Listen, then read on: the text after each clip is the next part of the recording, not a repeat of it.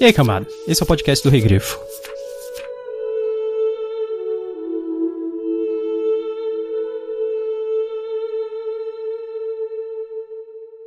Havia Eru, ou Uno, que em Arda é chamado Iluvatar, e ele fez primeiro os Ainur, os Sacros, que eram os rebentos de seu pensamento, e estavam com ele antes que qualquer outra coisa fosse feita.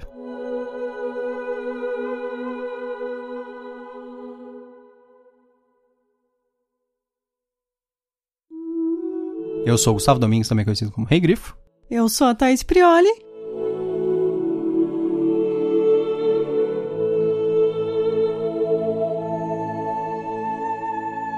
E hoje nós estamos aqui para falar sobre o Ainulindale, que é a primeira história do Silmarillion, que é o famoso livro escrito pelo J.R.R. Tolkien, que praticamente é uma compilação da história da criação do mundo. Não Seria? sei, eu só li isso. é, no, Aí no Lindalê também chamada Música dos Ainur. Isso, a música do Ainur. O livro ele foi escrito pela primeira vez por volta de 1918 e 1920, depois ele foi reescrito pelo Tolkien em 1930, mas ele só foi publicado eventualmente em 1977, quatro anos após a morte do autor. É, esse conto específico, né? O livro em si, não sei todos os outros contos, mas esse conto foi entre 18 e 20. E ele Ah, sim. depois reescreveu praticamente inteiro em 30. Não Uhum. foi, assim, uma melhoria, não, não. Foi, ele reescreveu mesmo. A gente tá fazendo a nova edição do Silmarillion, pra quem não, não, não ouviu o nosso último podcast, que a gente fala sobre isso, que é uma retradução. Então, provavelmente, se você tá fazendo da Martins Fontes, vai ser uma tradução é, diferente da nossa. A gente tá fazendo o da HarperCollins Que foi traduzido pelo Reinaldo José Lopes. e uma junta de tradução, porque na verdade eles estão fazendo um- um- uma união de diversos tradutores para eles traduzirem juntos, porque enquanto ele estava traduzindo, por exemplo, Silmarillion, o, acho que é o Gabriel de Oliveira Bruno estava traduzindo o Hobbit, e todos eles têm que ser bem unificados. conta uma nota de tradução logo no início, Uhum. falando que o que eles queriam era deixar o mais próximo do- da maneira que o Tolkien escrevia em inglês Uhum. em português. Sim. Ou seja, em inglês era muito mais arcaico a maneira que ele escrevia. Sim, e aqui Então- a gente vai encontrar umas palavras que são bem arcaicas. Exatamente. E a- o estilo de narrativa mesmo, né? A prosa, ela é um negócio assim. Ela parece um pouco prosa, talvez assim, romance de cavalaria português, umas coisas assim muito antigas em português, que eu acho que foi o que eles tentaram evocar, porque ele tava. Quando o Tolkien escrevia, ele emulava, assim, sei lá, medievalismo, sei lá. Meio narrativas míticas, assim, sei lá, é, aquele dos anéis, o anel de Nibelungos, ou umas coisas assim. Ah, sim, eu acho sim, que é pode coisas ser. que o Tolkien se baseava.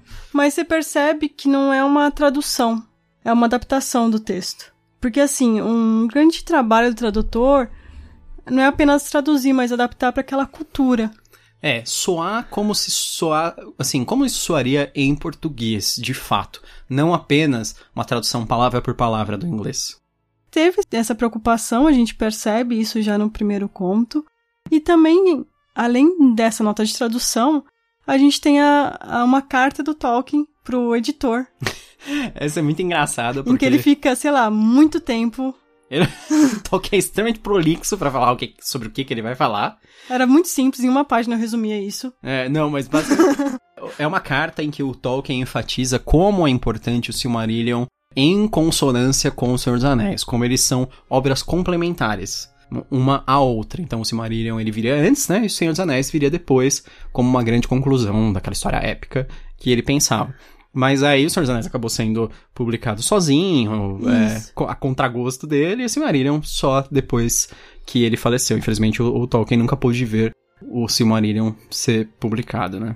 É, ele até chegou, chega a falar um momento na carta sobre publicação em conjunta dos dois. Como se fosse um mesmo livro, assim. É. é. Ah, Histórias de Arda, parte 1. Histórias de Arda, parte 2.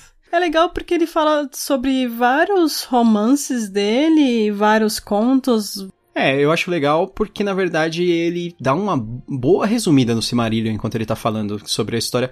E assim, não é que ele fala assim, ah, o Silmarillion é a história dos elfos chegando à Terra-média e tal. Não, ele, ele fala detalhadamente. Não, é que aí chegam os Valar, e aí chegam os elfos, são os filhos de Luvatar, e aí chega... Aí os caras fazem as, as árvores, as árvores são destruídas, aí tem as, as, as joias que ainda capturavam a luz da árvore. Aí, tipo, aí o editor já devia estar de saco cheio. É, foi praticamente uma defesa de tese, num, modelo de carta. É muito acadêmico. E é. assim, eu como editor, imagino recebendo isso e falando, não, chega. Não, não. Não. É, não Só por causa vou. disso, agora só vai ser Senhor dos Anéis. É, exatamente. Acho que foi. Foi por causa pirraça. disso, Foi ele ficou bravo por causa dessa carta. Eu faria isso. Com certeza. Sobre o que que é o Ainulin da lei, agora sem spoilers. Se bem que, sei lá, é muito estranho falar de spoilers ou não spoilers nessa É. história. Não.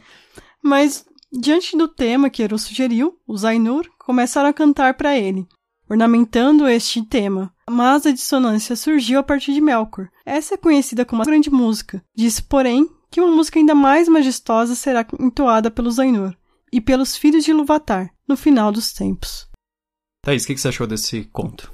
Eu gostei, eu acho uma boa introdução. É uma criação do mundo, lembra várias outras, né? Mas nesse é um pouquinho diferente porque o, o mundo é criado a partir da música. Literalmente, tem até um momento que ele fala sobre Isso. flautas, harpas e coisas assim. E, e é interessante porque Nárnia também a criação é feita assim. A partir e da a, música? E a gente sabe que o C.S. Lewis e o Tolkien eram muito amigos e o Tolkien influenciou bastante na, na escrita do Nárnia. Apesar que Narnia saiu antes, né, as coisas, e Isso. o Tolkien ficou meio bravo por, o- porque ele considerava que o C.S. Lewis tinha usado ideias que ele tinha É, falado pra ele, né? pode ser. Quem publica antes é quem... Parece que o Tolkien insistisse que ele teve as ideias, quem publica antes é quem publica Mas antes. são, são, acho que, públicos bem diferentes. O Narnia, a Sim. gente pega mais o, o jovem leitor, enquanto o Senhor dos Anéis, eu não imagino uma pessoa tão jovem lendo e apreciando tão bem. Então, assim, tem alguns, algumas coisas que eu sempre ouvi falar que eu nunca tinha lido Silmarillion, eu já li os Contos Inacabados, já li Senhor dos Anéis, o Hobbit, mas Silmarillion eu nunca tinha Foi, lido. foi bizarro ter lido Contos Inacabados e não ter lido Silmarillion. Que... É, porque muitas coisas eu tinha lido no Contos Inacabados. Falei, Sim. nossa, agora tem umas coisas que estão fazendo sentido aqui, né? Ah, tá. É, a parte do falados falar e tal. Então tem bastante termo aqui novo, que pode ser complicado.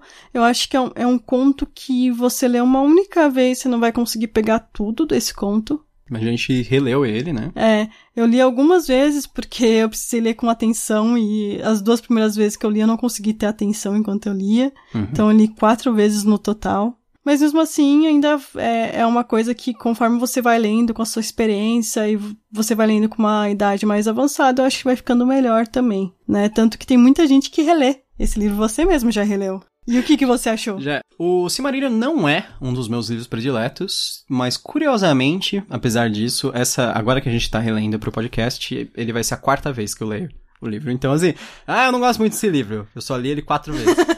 é que assim, eu gosto muito de criação de universos, ou criação de mundo, essas coisas. Por isso que eu sou muito envolvido com RPG, por exemplo, em livros de cenário, livros de aventura, essas coisas. Que, isso basicamente é tudo world building só, né? Eu me interesso muito por criação de mundo dentro dos livros de fantasia, por isso que eu gosto muito de ler livro de fantasia, porque eu quero ver criação de mundo. Tanto que, assim, eu gosto muito de livro de ficção científica, porque normalmente as histórias são melhores. Criação de mundo normalmente é- é um pouco inferior. E esse é o livro definidor de criação de mundos, assim, o, é o Silmarillion. O Senhor dos Anéis, ele apresenta um world building fantástico, etc, mas o Silmarillion é literalmente criação de mundo. Ele é, assim, o- um manual do RPG do Senhor dos Anéis que nunca houve, assim. Se você for- vai jogar qualquer RPG do Senhor dos Anéis, não existe um livro que eles lançam de RPG assim, ah, manual do mundo, ou coisa assim. Porque você não, não precisa, já existe o Silmarillion. O É. Silmarillion já é um manual do mundo, a história do mundo e essas coisas. Então, a criação do mundo, você vai ler detalhadamente é, sobre isso. O, o mitos do mundo, né? A mitologia de criação, a origem, essas coisas.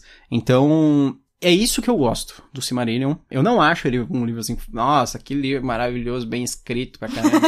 eu acho que teve muito esmero, assim, na, na Sim. escrita. Mas, assim, como história, ele não, história, assim, não tem história. É uma história de criação, sabe? Não é uma história de O mundo é a drama. história. É, o mundo é, é a história. Não existe drama, não existe não, nada disso, né? não, não existe sentimentos no geral. É. Mais pra frente, até tem histórias que tem isso, mas eu tô falando assim, dentro dessa criação de mundo, é uma coisa mais contida. Quem tem sentimentos é justamente o- vilão aqui na história, É. né? Mas até faz sentido a gente pensar como editor do Tolkien e lançar isso depois.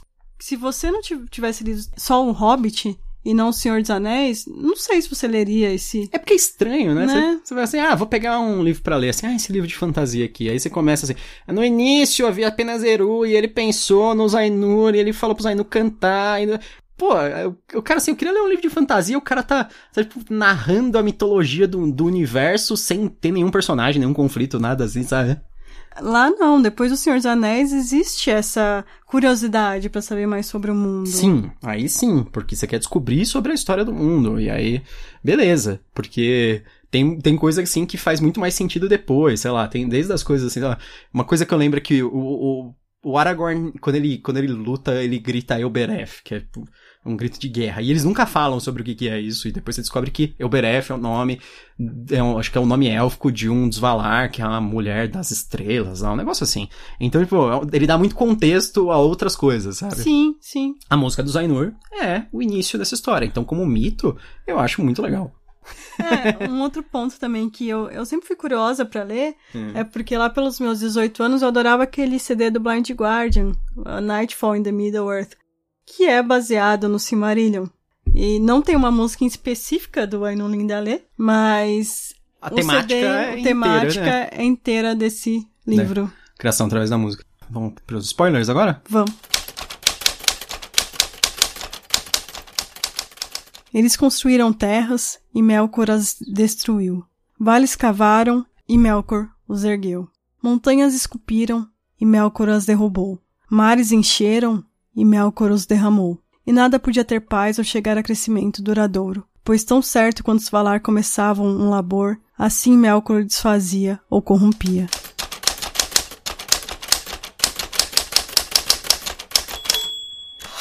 Agora eu vou fazer um rápido resumo do Ainun Lindale. Rápido em termos, né?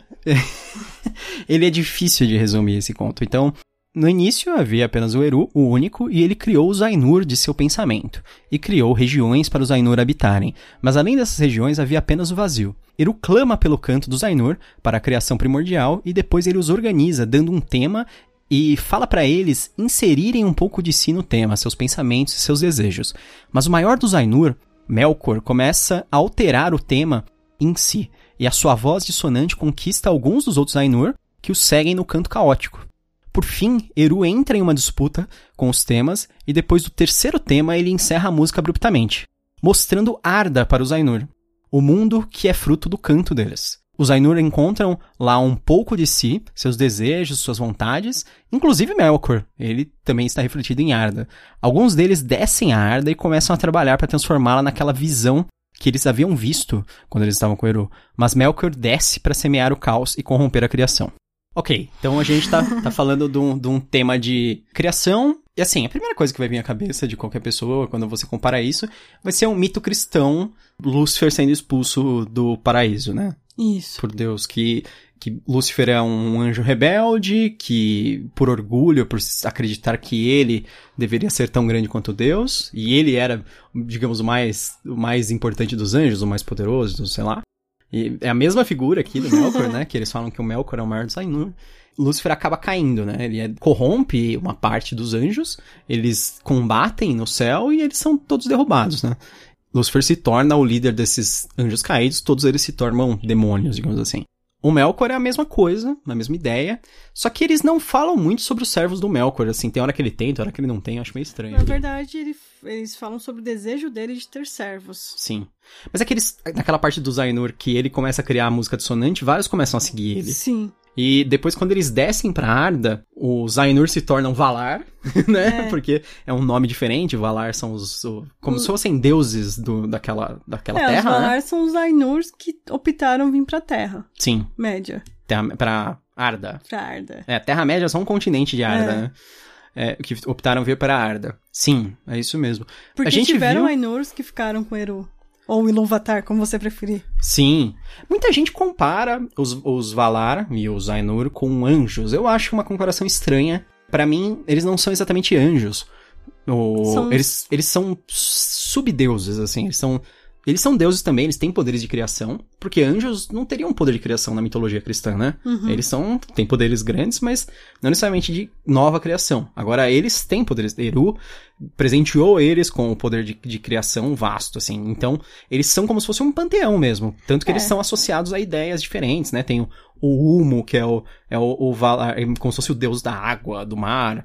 Tem o, o Manwë, que é o do vento. Tem o Aulê, que é o da terra. E coisas assim, que é uma coisa bem mitologia grega, assim, de você associar uma coisa específica com um deus, né? Lembra um pouco dos RPGs também, né? que é Então, o que a né? gente tem do D&D aqui falando. Sim, é, os panteões, os panteões do RPG, eles têm essa ideia da associação de deuses com conceitos específicos, né?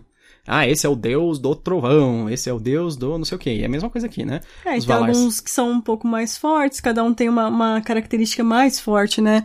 O Manuel, ele é conhecido por ser o mais nobre. Eu acho que ele, ele é meio que o líder dos Valar aqui Sim. na Terra, né? Ele fala que o Ulmo é o que mais entende a música da criação. E aí eles falam tanto que o oceano tem, tem uma musicalidade, tem umas coisas assim, né? É, o Melkor é o que tem mais conhecimento. Sim, então, o Melkor eu acho um detalhe muito legal sobre ele, que é assim, ele tem um pouco de todos os outros. Então o Melkor, ele entende um pouco de que do que todo mundo entende. Ele é- então, se os caras são especialistas, o Melkor é o, é o generalista. Ele, ele faz de tudo, mas ele não faz nada Muito bem. muito bem. Mas ele conhece tudo. Mas ele conhece tudo. Ele, ele usa conhecimento, como chama, que eles chamam? Interseccional, assim, tipo, ele usa conhecimento de várias áreas ao mesmo tempo, assim, pra, pra criar coisas. Ele teria feito administração na faculdade. Ah, é, o Melkor, com certeza, o Melkor fez administração. O Melkor, ele é apresentado como um vilão aqui, mas eu conheço, assim, uma quantidade en- enorme de pessoas e grupos em geral, que o pessoal simpatiza muito com o Melkor. Que eles acham que ele não é um rebelde destruidor, assim, como se fosse um terrorista destruidor, alguma coisa assim, que ele é um- uma espécie de um rebelde mesmo, lutando contra a tirania de Eru. Que, tipo, Eru Pode estava ser. forçando o, o É, ele tema tava- sobre eles. É, e tava forçando todo mundo a pe- pensar igual, né? Ele foi um. Até É. tem uma, fala- uma parte que fala assim, Não é- ele era o único que tava pensando diferente. Sim. Não é pensar igual, ele fala assim, que é pra eles cantarem o tema que ele exige, mas que eles podem colocar um pouco de si no tema. Sim. Um pouco, né? Um pouco, bem é, dá, pouquinho. dá um detalhezinho ali, mas que é uma frase que fala assim, ó. Mas, ficando só, ele começara a conceber pensamentos só seus, diferentes dos de seus irmãos. Depois, eles, lógico que ele faz um negócio muito mais assim, quando o Melkor desce pra Arda, é aquela história que, ah, ele corrompe, ele destrói o que os outros fazem. Mas é assim, aí é porque o Melkor fica doidaço, de bra... porque ele fica puto porque os outros estão fazendo alguma coisa, e eles estão fazendo uma coisa que ele não queria. E cada vez mais ele deseja ser igual a Eru e ter servos e ter ser adorado e ser grande. Tanto que eles falam, na verdade, antes deles irem pra Arda, que ele buscava a chama imperecível que o Eru usa, usou pra dar poder pra eles. E só que ele buscava no vazio, só que ele não achava. Porque No- a todo momento tava com o Eru. É, isso pertencia ao Eru já. Quando ele chega na Terra, quando ele chega em Arda, né? Na Terra, quando ele chega em Arda, ele se vê num confronto cíclico ali com, com os outros Valar de criação e destruição. Na verdade, ele fica corrompendo e detonando tudo que os outros fazem por pirraça, assim, só, só por, porque ele acha que os outros são trouxa de, de ficar seguindo o Eru, assim. Sei lá, é o que me parece. Porque assim, ele quer colocar num contexto que é tipo, ah, ele, ele é invejoso, por isso que ele destrói. Mas assim, parece uma coisa muito complexa o sentimento Mas, dele. é, ao mesmo tempo você não tá vendo pela visão dele. É, aí vem uma história interessante. Você sabia que existem uma, duas meninas russas que elas escreveram um livro apócrifo que é como se fosse o Silmarillion pela visão do Melkor? Ah, que interessante. Só que só tem em russo isso. É, a Chama- gente não vai conseguir ler. chama O Livro Negro de Arda, chama The Black Book of Arda. E é- eu achei muito da hora a ideia. Só que assim, elas não conseguem lançar oficialmente, Sim. mas assim, na Rússia vendeu... Ah, é fanfic. É, é tipo uma fanfic. Mas eu acho uma fanfic, assim, muito genial, assim, a, ideia dela.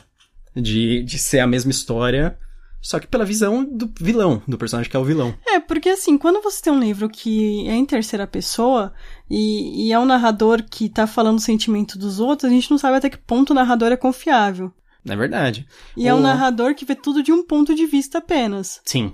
Claramente, E é o preto narrador, ele tá, branco, é, né? o narrador tá aqui pra, pra contar a história do Eru, o criador, blá, o grande, Isso. O, o maravilhoso, magnífico. Uma coisa que é, é bem comum também, assim, tem muita banda de black metal, me- death metal, metal escandinavo em geral, assim, que os caras, eles gostam dos temas que envolvem o Melkor. Eles escrevem sobre, assim, eu não sei o Amon Amarth exatamente, mas eu sei que, por exemplo, o nome do Amon Amarth significa Montanha da Perdição na língua é, do, dos elfos aí, sei lá. Eu sei que Burzum também é uma palavra na, no, na língua de Melkor lá. Todas umas coisas assim, os caras eles utilizam isso.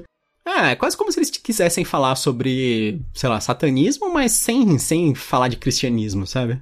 É, o Melkor em si, eu acho que ele também é o mais individualista dos Ainur. Sim, egoísta. Enquanto os né? outros são mais coletivos, né? Pensam muito um no outro, nos humanos, Ele é nos egocêntrico. elfos. Ele é individualista, não diria tão egocêntrico, mas assim, ele fala, pensa, vamos dar um exemplo com meritocracia. Ele acha que fez mais. Sim, ele acha que ele é melhor. Ele é melhor, então ele merece mais. Então ele merece mais. Ele acha que, claramente, ele é o que conhece de tudo. Ele é o maior dos Ainur, o próprio Eru fala. Então é um absurdo que os outros estão fazendo coisa e, e, e ele não, né? Tanto que quando, o, quando os Ainurs e os elfos e os humanos terminam a criação de Arda, ele quer tomar pra ele. Agora a gente já tá se adiantando pras próximas histórias. né? A É. gente já tá chutando. Não, mas que é o que acontece. Ah, aparece. É que aparece bem rapidinho. Eles veem a visão disso, né? Isso. Porque durante a visão, duas coisas que eles veem também são os filhos de Luatar. É que são os elfos e os humanos aqui. Isso. O que eu achei estranho, porque não falam sobre hobbits, anões, Sim, sim. que é o que a gente conhece já de, de livros do Senhor dos Anéis, Do né? Do Hobbit. Hobbit. É, a gente vai descobrir mais sobre esses personagens mais pra frente, no próprio Silmarillion. Tem uma grande história que envolve os anões e os hobbits é, também aparece, calma. Mas a- os anões é uma história bem importante, que eu acho, eu acho uma história animal, assim, muito legal. Uma das histórias mais legais do, do Silmarillion é sobre a criação dos anões. Os elfos e os humanos, eles são os filhos de Ilúvatar mesmo, né? Que eles foram criados por Eru. Os elfos vêm primeiro, tanto que eles são chamados de os Eldar. Eldar, eu, eu acho que a palavra vem tipo de Elder, um negócio assim, que seria o mais velho, né? É, tanto que Eldar é, aparece algumas vezes e não é explicado. É, eles sempre falam. Eles falam assim, ah, os Eldar veem os, os Valar andando entre Isso. eles, não sei o quê. Aí, tipo, quem são os Eldar? Quem são os Eldar? Você falou antes e eu não percebi. O que, que aconteceu? Não, eles são. Aí, na quarta vez, eu falei assim, não é possível, eu não peguei esses Eldar. Eu devo ter pulado alguma coisa, não sei. Aí eu li mais uma vez pra pegar só os Eldar, não apareceu. Aí Aí no... Como a gente tá lendo no Kindle, apesar da gente ter o livro novo, a gente lê no Kindle pra marcação. Então, o que acontece? Eu peguei e, e Marcou marquei, apareceu a Wikipédia, falando assim, ah, são as, as três famílias mais antigas dos elfos. Sim, são os Eldar. Os primeiros que vieram pra Terra-média. Porque eles vêm primeiro, depois tem, tipo, todo o crescimento dos elfos, e só depois, muito pra frente, que os humanos vêm. Tudo isso aparece naquela visão, né? Porque existe essa história que o Eru, ele faz os, os Ainur verem como vai ser a criação de Arda, o desenvolvimento, e aí depois quando eles chegam em Arda seco, tipo, tá tudo não feito ainda. Eles falam, pô, fui tapeado, sabe? é tipo o pica-pau do fui tapeado. Ele chega lá e fala assim, pô, eu achei que tava tudo pronto, eu cheguei aqui, tem que fazer a, tudo, eu tenho que fazer a montanha, eu tenho que fazer a, a árvore, eu tenho que fazer o E tem mar. o cara que fica destruindo, É, ainda tem o cara que fica chutando, ele fica andando ali. fica zoando ali. Zoando. Pô, o cara, o cara furou o mar. Já pensou alguém furar um mar? tem uma história que ele vaza o mar. Porra, o, O Melkor... Melkor é o Joselito. Nossa, o Melkor, ele parece muito vilão de cartoon, assim, tipo o Dick Vigarista, o cara que tá na frente e para pra fazer, pra fazer armadilha, fazer merda, sabe? Tipo, se ele tá na frente, pô, devia... Se ele é o mais forte, mais poderoso, ele sai correndo, vai fazer alguma coisa dele mesmo. Aí o cara, não, não, vou lá, vou chutar o mar dos outros lá. Parece que é uma piscina, piscina inflável, piscina plástica, sabe? É. Aquelas que você chuta e vaza, assim. É divertido pensar sobre a história.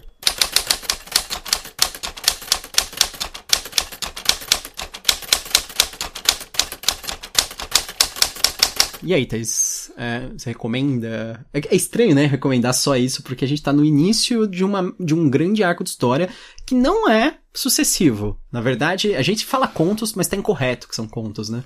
É. Mas, as, mas as histórias são individuais, são, são contadas em trechos individuais. Mas, no Lindale, você recomenda, de certa forma? Recomendo. Eu acho que pra quem gosta de Senhor dos Anéis, quem gosta do Hobbit, é um ótimo livro complementar. Se você ainda não leu Tolkien, não sei se é o melhor livro pra começar. Mas eu acho que se você já gosta, é, leia. É melhor do que você ler contos inacabados. Quando- Contos inacabados não é legal de ler antes. Eu digo por experiência Até porque é própria. inacabado. É, são contos inacabados realmente, não é só o nome do livro, tá? É. Livro Se você- spoiler, né? Livro- Se você gostou do anime do Lindale, do Silmarillion, o que, que eu recomendo? Eu recomendo você ouvir o CD Nightfall in the Middle-earth, do Blind Guardian. Uhum. É, pra quem gosta de, de metal, é um ótimo CD.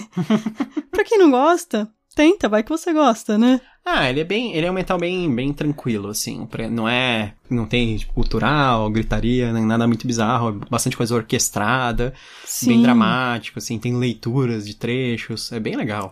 Ah. É, então eu acredito que você vai gostar. Uhum. Se você é um órfão de Tolkien, eu recomendo a Roda do Tempo. Sim, eu acho que é bem, bem parecido ali. Não tem tanta exploração sobre a criação do mundo, assim, até, pelo menos, não até onde eu cheguei, mas ele tem um, assim, um quê muito parecido. E se você ainda não joga, conheça RPGs. D&D, um ótimo livro também, tem construção de mundos. Se você já leu Silmarillion e gostou, provavelmente você vai gostar também de jogar, de ler livros de RPG. E você, você recomenda? Eu recomendo, é, exatamente por causa dessa última coisa que você falou. Eu recomendo por causa da construção de mundo, dessa, dessa ideia de, de saber como o universo da história é feito. O Senhor dos Anéis é uma história muito icônica, as coisas que o Tolkien fez se tornaram uma coisa muito icônica. Provavelmente, por exemplo, os filmes do Senhor dos Anéis são talvez os filmes mais icônicos da minha vida. Eles foram o meu Star Wars, sabe, da minha geração. Da sua também, né? Sim, mesmo, né? sim. Então, é muito, muito importante pra mim isso. E por isso, quando você quer saber mais sobre aquilo que você gosta muito, saber que você tem um mito de criação daquela coisa é uma coisa muito legal. assim, Você vai gostar pra caramba. Se você ainda por cima gosta de RPG, como eu, você adora world building, de repente se você é um cara que costuma ser um mestre ali do RPG, alguma coisa, você cria seus próprios mundos para o pessoal jogar, você acha que você é um bom escritor de fantasia, alguma coisa assim, eu acho uma ideia legal você ler o Silmarillion, porque você vai ver muito sobre criação de mundo de uma maneira bem clássica. Tipo, eh, Silmarillion é um dos livros... Os livros do Tolkien, eles definiram a alta fantasia em geral. O Silmarillion é um dos motivos, né? O pessoal, a gente não comentou também, o Silmarillion ele foi organizado pelo Christopher Tolkien, que é o filho do Tolkien, do J.R.R. Tolkien, com a ajuda do Guy Gavriel Key. Isso. Então, essa é outra recomendação que eu vou fazer. O Guy Gavriel Key, ele é um cara que ele ajudou a organização, ele ajudou a completar é, alguns trechos que precisavam ser completados, e ele é um cara que tem um estilo de escrita que ele consegue evocar bem Tolkien. Então, se você gosta muito do Silmarillion, Tolkien, dá uma olhada nos livros do Guy Gavriel Key. Aqui no Brasil, eu só conheço um livro, que foi dividido em dois, na verdade, do- dele, que foi lançado, que é o Tigana. O Tigana foi lançado pela, pela editora Saída de Emergência, que foi comprado pela Arqueiro depois. Mas se você lê em inglês, procura que tem muito livro legal dele. Guy Gavriel Key é considerado um, um- um grande escritor aí de, de fantasia. E o cara, pô, o cara trabalhou no Silmarillion do Tolkien, né? Então, você imagina quão bom ele deve ser. E o Silmarillion, muitos estúdios de cinema, é o sonho deles comprar os direitos, né? E ele ainda não foi vendido. Ele daria uma série, eu acho. É, Eu acho que filme ficaria esquisito. Eu acho que uma série ficaria bem legal. Ainda mais se ela fosse quase aquele antologia, assim, meio uhum. Por eras, assim, de repente personagens recorrentes, ok. Tipo, Melkor ia aparecer a série inteira, assim. É, mas o, o Christopher Tolkien não quis vender porque ele não. Ele se arrepende um pouco de ter vendido o direito dos outros. Porque não foi ele, né? Foi o Tolkien mesmo. É. Uhum. Existe uma sacanagem, dá para os caras inserirem coisas do Silmarillion em Por causa história. dos anais, da. Sim, porque é o seguinte, o Senhor dos Anéis, quando ele foi vendido a adaptação, foi vendido o livro inteiro. E o Senhor dos Anéis, ele vem com os anais da Terra-média, que é um trecho no fim que conta muita coisa que tem no Silmarillion. Só que assim, de forma bem resumida. Então, tipo, como é que o cara vai evitar que faça sobre aquilo? Quem disse que o cara não pode tirar mais informação do Silmarillion sobre aquilo quando ele for fazer a adaptação? Aí o cara vai falar assim, ah, mas você não comprou a adaptação do Silmarillion? Ah, mas eu comprei dos anais e tem isso aqui nos anais. É, tanto que a, a, a série da Amazon dizem que vai ter um pouco disso, né? É, a série da Amazon ela se passa em uma era anterior. Eu acho que ela não é na terceira era, ela é no passado. Não sei se é na época de número ou alguma, alguma coisa assim. Então, vamos ver aí como vai ser. O nosso próximo episódio vai ser sobre Pequenos Deuses do Terry Pratchett. Finalmente de fazer um livro do Terry Pratchett. a gente já leu Sim. vários. Sim. E Terry Pratchett, pra quem não sabe, é um dos meus autores favoritos, talvez o meu autor favorito de fantasia. É que ele é muito diferente, ele é um autor, assim, que ele se concentra muito em humor, mas a fantasia em si dele é muito boa também, criação, etc. É, vai sair uma série baseada em um livro dele, do Neil Gaiman, que é Sim. o Belas Maldições, na Amazon também. Nossa, a gente não faz propaganda da Amazon, é só que tem a ver realmente, Ah, né? é eles que estão cobrando um monte de livro, eu não tenho nada a ver com isso. Exatamente. A gente ainda não leu Belas Maldições. Eu não li New Game ainda, mas eu conheço muito Terry Pratchett e eu gosto muito. Sim. Eu gosto muito do mundo dele, do Discord. Então, se você ainda não leu nada do Discord, não tem uma ordem específica. Sim. Você pode começar por onde você quiser. Lógico que tem alguns livros de alguns personagens que tem que tomar cuidado, que pode ser um segundo, terceiro É. livro. Pequenos Deuses, ele é um livro autocontido. Sim. Se você quiser ler, ele é tranquilo pra, ler- pra ler assim sozinho. E pra conhecer Discworld, inclusive. Ele é um livro com bastante comédia, bastante sarcasmo, Sim, bastante comentário. social, Social, político, é. religioso, no caso desse também, como Sim. vocês podem imaginar o nome, Pequenos Deuses. Uhum. E aqui no Brasil ele tá sendo lançado pela Bertrand. Sim, com tradução do Alex Mandarino. Ah, pessoal, pra quem não, não sabe, no próximo final de semana aí, que vai ser nos dias 27 e 28 de abril, vai ter um evento chamado Diversão Offline. Diversão Offline, ele ocorre em São Paulo, é, no Centro de Convenções São Luís. Ele é um evento de RPG e board games, jogos de tabuleiro, todo esse tipo de coisa que você pode fazer. Evento bem legal, bem família, muito lugar pra sentar, muita diversão a tarde toda, vai ter um monte de editora diferente, edi- editora de jogo, de tabuleiro, editora de livro, de RPG, dá pra você testar, ver um monte de coisa. Então a gente vai estar por lá os dois dias, se você quiser dar um oi também, aparece por lá. E você, se você tá lendo o Silmarillion junto com a gente, ou se você já leu e você quer comentar, não esquece de falar o que você achou aí, tanto do livro como desse episódio da nossa análise, esse tipo de coisa. Então é isso. Espero que você tenha gostado desse episódio. A gente se vê na próxima. Tchau, tchau. Até a próxima. E bem-vindos ao Canavial.